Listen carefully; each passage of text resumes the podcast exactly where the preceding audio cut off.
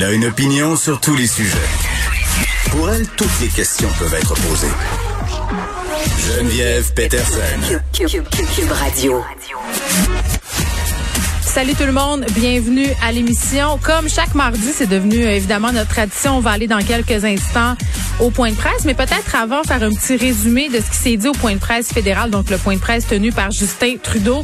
Euh, il a été bien évidemment question euh, des mesures au niveau des frontières et on y va encore une fois de plus avec des propos mollassons de la part de Justin Trudeau, c'est-à-dire qu'on nous dit en gros ne le faites pas. Hein? On nous dit c'est pas le temps de voyager, surtout pendant la semaine de relâche qui s'en vient. J'ai envie de dire ça, c'est bien évident. Là, ça fait déjà quelques jours qu'on se le répète sans arrêt. À un moment donné, ça va prendre des mesures beaucoup plus draconiennes pour empêcher, si on veut, les variants d'entrer ici. Justin Trudeau, quand même, qui est allé d'une formulation euh, qui me fait sourciller, qui en a fait euh, sourciller plus d'un. Le Canada qui serait parmi les 20 pays où les mesures frontalières sont les plus sévères. On dirait que, on dirait que je suis comme pas certaine euh, de celle-là. Euh, on est aussi allé du côté des vaccins Moderna qui assuré au Canada euh, qu'il allait envoyer les doses prévues. Donc la vaccination irait bon train. Maintenant, à surveiller au point de presse ici aujourd'hui, 1166 nouveaux cas. C'est quand même assez bas. C'est un des chiffres les plus bas qu'on a eu depuis longtemps. Donc ça nous amène peut-être à se poser des questions sur ce qui va être annoncé très bientôt à propos du couvre-feu le 8 mars. Est-ce que ça va se poursuivre? Est-ce que ça va se poursuivre partout. On va aller au point de presse. Bon, d'abord, on va commencer avec les bonnes nouvelles. Euh, le nombre de cas, le nombre de nouveaux cas à chaque jour continue de baisser. Euh, la semaine passée, je vous disais qu'on était passé d'une moyenne de 2500 à une moyenne d'à peu près 2000 nouveaux cas par jour. Cette semaine, on est passé de 2000 à 1500 cas par jour.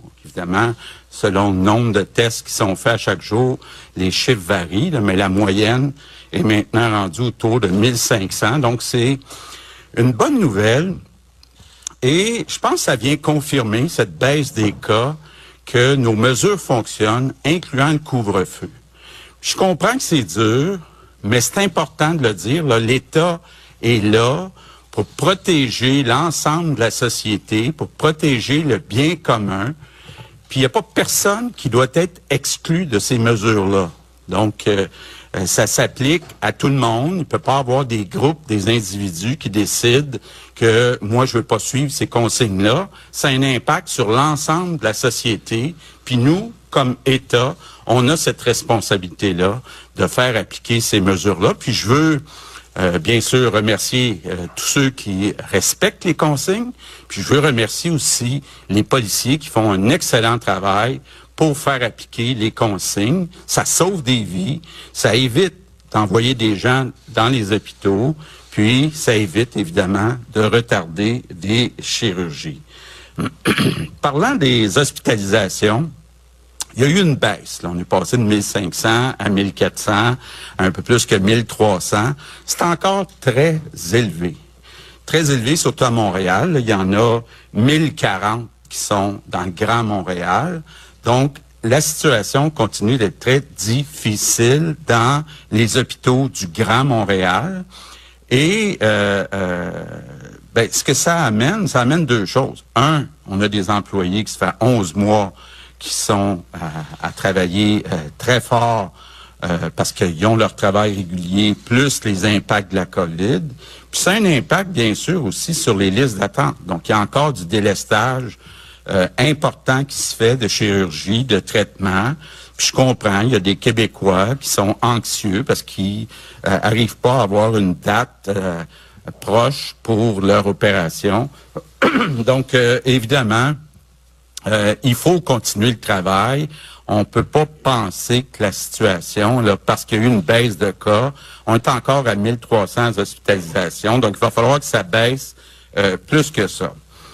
La semaine prochaine, on devrait, si la tendance se maintient, comme disait l'autre, être capable de vous annoncer quand même un relâchement de certaines consignes dans certaines régions du Québec. C'est certain, tout le monde voit que la situation est très différente dans le Grand Montréal que ce qu'on vit dans le reste du Québec. Donc, ce sera un relâchement qui sera euh, différent d'une région à l'autre. Et ça sera annoncé la semaine prochaine pour une application le 8 euh, février. entre-temps, ben, ce qui est important, puis je le répéterai, je pense à, à chaque fois, euh, faire attention aux personnes de 65 ans et plus. 80% des hospitalisations, 95% des décès, ce sont des personnes qui ont 65 ans et plus.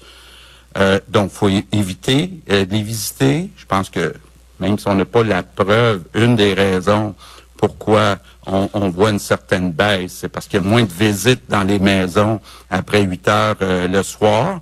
Donc, mais même le jour, faut éviter d'aller euh, visiter les personnes de 65 ans et plus. On se reprendra quand la pandémie sera faite, on les visitera plus. Mais pour l'instant, à moins que ce soit absolument nécessaire, puis à moins que ce soit comme proche aidant, faut éviter de visiter les personnes de 65 ans et plus. Bon, l'autre sujet que je voulais vous parler, euh, ben, ce sont les variants du virus qu'on voit un petit peu partout euh, dans le monde, ses impacts sur la propagation du virus. Bon, vous avez sûrement vu des reportages en Europe, en Alberta, en Ontario, donc nos voisins, où on le voit, euh, c'est catastrophique quand euh, ce variant du virus arrive avec des voyageurs qui viennent de l'étranger, ça amène une propagation là qui est presque exponentielle. Donc, je comprends pas M. Trudeau. J'ai bien écouté M. Trudeau tantôt qui a répété les mêmes consignes, mais je pense que M. Trudeau a tous les pouvoirs, soit pour interdire les voyages non essentiels internationaux, soit pour obliger les nouveaux arrivants euh, qui arrivent de vol de l'étranger, ben, d'être euh, en quarantaine dans des hôtels supervisés aux frais des euh, voyageurs. Je comprends pas actuellement. Là, à chaque jour, il y a des voyageurs qui arrivent. Donc, à chaque jour qui passe, euh, il y a un risque euh, qui s'ajoute. Donc, il y a une urgence d'agir. Donc, je re-redemande à M. Trudeau d'agir plus rapidement, soit pour interdire les voyages internationaux non essentiels, soit pour obliger l'arrivée des voyageurs à l'hôtel, donc pendant une quarantaine. Euh, donc, euh, ça, c'est euh, très important. Bon, l'autre chose qui est importante avec le gouvernement fédéral, c'est toute la question des doses. On a toutes les provinces accepté que ce soit le fédéral qui négocie avec les fabricants des vaccins. Par contre, on est tous inquiets actuellement.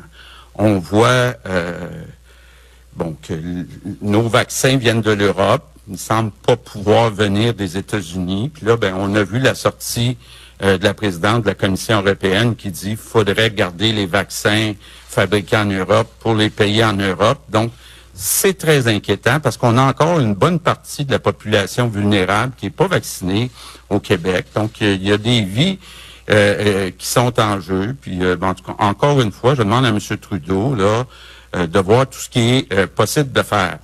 M. Trudeau euh, nous dit qu'il veut encore des normes dans les CHSLD, puis négocier avec certaines provinces pour mettre des normes dans les CHSLD. D'abord, c'est pas dans son champ de compétences. Puis deuxièmement, je pense qu'il serait mieux qu'il s'occupe des voyageurs étrangers, puis qu'il s'occupe des doses pour euh, les vaccins. Euh, je termine en vous disant un mot sur l'économie, parce que même si on travaille très fort pour réduire les risques de la pandémie, peux vous dire qu'on travaille très fort aussi pour préparer l'économie. D'abord, je veux euh, vous parler d'un d'un rapport qui est sorti de la FCEI, donc la Fédération canadienne des entreprises indépendantes, la semaine dernière, qui montre qu'à travers le Canada, euh, euh, il y a 17% des entreprises qui sont à risque de fermer. En Ontario, c'est 20% Puis au Québec, c'est la province où le taux est le plus bas, 11% Donc 11% au Québec, 20% en Ontario. Donc, ça veut dire que le travail qu'on a fait depuis le début de la pandémie pour aider les entreprises a eu des meilleurs euh, résultats au Québec que dans toutes les autres euh, provinces euh, au Canada. ce que je veux vous dire aussi, c'est qu'on est prêt pour une reprise. Moi, ce que je vise, là, c'est un boom économique dans la deuxième partie de 2021 puis dans l'année 2022.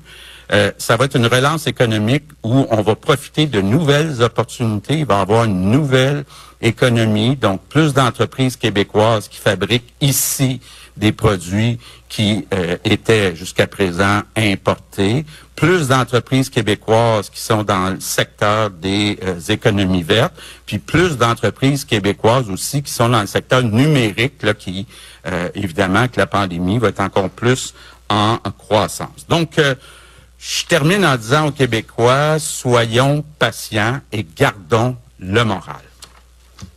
Bon, peut-être revenir un petit peu euh, sur ce qui s'est dit, évidemment, à propos des cas. On se tient autour de 1500 cas depuis quelques jours, ce qui est vraiment très encourageant. Et ce qui permet de dire aussi à M. Legault euh, que c'est la preuve que les mesures qui ont été mises en place fonctionnent. Bon, je sais qu'il y a des gens euh, qui se disent oui, le couvre-feu, on n'a aucune preuve scientifique et en plus, on était euh, tout c'est tout en dehors des écoles, en dehors de nos lieux de travail, donc c'est normal euh, que ça baisse, mais on peut pas quand même nier le fait que de ne pas pouvoir se rassembler le soir, ça donne certainement un coup de main à cette courbe-là. Et petit mot aussi peut-être sur le respect des consignes, des règles du couvre-feu.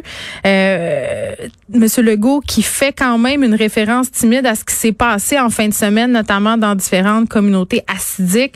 Des jeunes aussi qui se sont fait surprendre par la police euh, nous dit que tout le monde doit le respecter, le couvre-feu, que ça s'adresse à tous, peu importe notre origine, peu importe euh, nos allégeances euh, religieuses. Et parler aussi des hospitalisations, peut-être qui se demeurent très élevées à Montréal, ce qui l'a amené à nous annoncer quand même euh, une bonne nouvelle. Bon, peut-être pas pour les Montréalais, mais ailleurs au Québec, on nous annoncera dans la prochaine semaine un relâchement de certaines consignes dans certaines régions du Québec. Donc, ce qui était discuté un peu depuis quelques jours par plusieurs médias, c'est-à-dire une décentralisation euh, de la gestion des mesures sanitaires. C'est bien évident qu'on peut pas gérer une région comme cette île comme on gère une région comme Montréal où on a euh, un nombre de cas quand même beaucoup plus élevé. Puis un nombre d'hospitalisations aussi euh, qui a rien à voir avec ce qu'on peut connaître dans d'autres régions du Québec. Euh, on a rappelé, euh, on a profité aussi, pardon, pour rappeler M. Legault euh, qu'il fallait continuer à protéger les 65 ans et plus, pas seulement passer le couvre-feu, mais pendant le jour aussi, parce que je pense que c'est bon de le rappeler, sans faire d'agisme, là, ce sont des chiffres.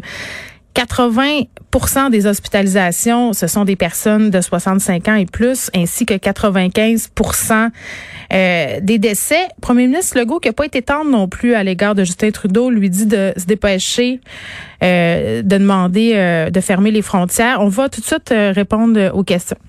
Quelques minutes sur la vaccination. Tout d'abord, on commence encore par les bonnes nouvelles. Les bonnes nouvelles, c'est qu'on a atteint hier notre objectif de 225 000 personnes vaccinées deux semaines avant l'objectif qui était le 8 février. Donc, euh, non seulement c'est une excellente nouvelle, mais j'aimerais en profiter pour remercier tout le personnel de vaccination, toute l'équipe de Daniel Paris qui font un travail particulièrement difficile dans les premières semaines. Donc, euh, ce qu'on a pu faire la démonstration, en fait, c'est que quand on reçoit les doses, on vaccine, même on est deux semaines en avance de ce qu'on avait prévu faire. Bon, maintenant, c'est certain que le, le, ralentissement dont le premier ministre parle, euh, va, va, avoir un impact sur euh, les prochaines semaines. on le voit déjà cette semaine, vous le voyez, on a déjà baissé à 5000, puis etc., comparé à ce qu'on avait déjà fait dans nos grandes journées. Juste peut-être vous vous mettre au courant, là, j'essaie de vous mettre au courant tous les jours. Quand on a des nouvelles, on, on le met sur euh, nos différents réseaux d'information. La semaine prochaine, Pfizer, 8000 doses, Moderna, 40 000 doses mais c'est loin de ce qu'on prévoyait faire, mais c'est quand même au moins la semaine prochaine, il y en rentre. Avec le ralentissement, là, c'est sûr que ça va avoir un impact sur notre élan. Mais ce que j'aimerais rassurer la population aussi, c'est de dire que pendant ce temps-là, on fait d'autres choses, qu'on continue de se préparer. Alors, peut-être juste pour rappeler aux gens, euh, qui ont hâte, parce qu'on était supposé commencer des RPA. On en a fait un petit peu, des personnes qui étaient en RPA. N'a pas fait autant qu'on voulait, mais on a déjà commencé. Donc, je rappelle les trois phases. La première phase, la phase actuelle, c'est vraiment nos personnes vulnérables, les travailleurs qui œuvrent auprès de la santé. On en a fait presque la moitié déjà, donc ça aussi, c'est une bonne nouvelle. Puis des gens qui sont aux soins critiques. La deuxième phase, c'est ce qu'on va appeler la la, la, vaccination par catégorie d'âge. Vous vous souvenez, une fois qu'on va, on va être sorti des RPA, on va prendre les 80 et plus, on va prendre les 70. Donc, ça, c'est la deuxième phase qu'on a très hâte de, de faire aussi parce qu'on le voit, rappelez-vous, c'est là que sont les hospitalisations. Puis la troisième phase, ben, c'est la vaccination grand public. puis chacune de ces phases-là, je le rappelle, a des stratégies différentes parce que on, se rappelle pourquoi qu'on a pris Pfizer au début, même si c'était plus difficile, on voulait aller là, mais avec les, vaccins qui vont rentrer, on va être capable d'aller plus rapidement. Euh, j'aimerais parler un petit peu des vaccinateurs, parce qu'on entend souvent des gens qui disent Hey, on lève la main, nous, on aimerait en faire, puis tout ça.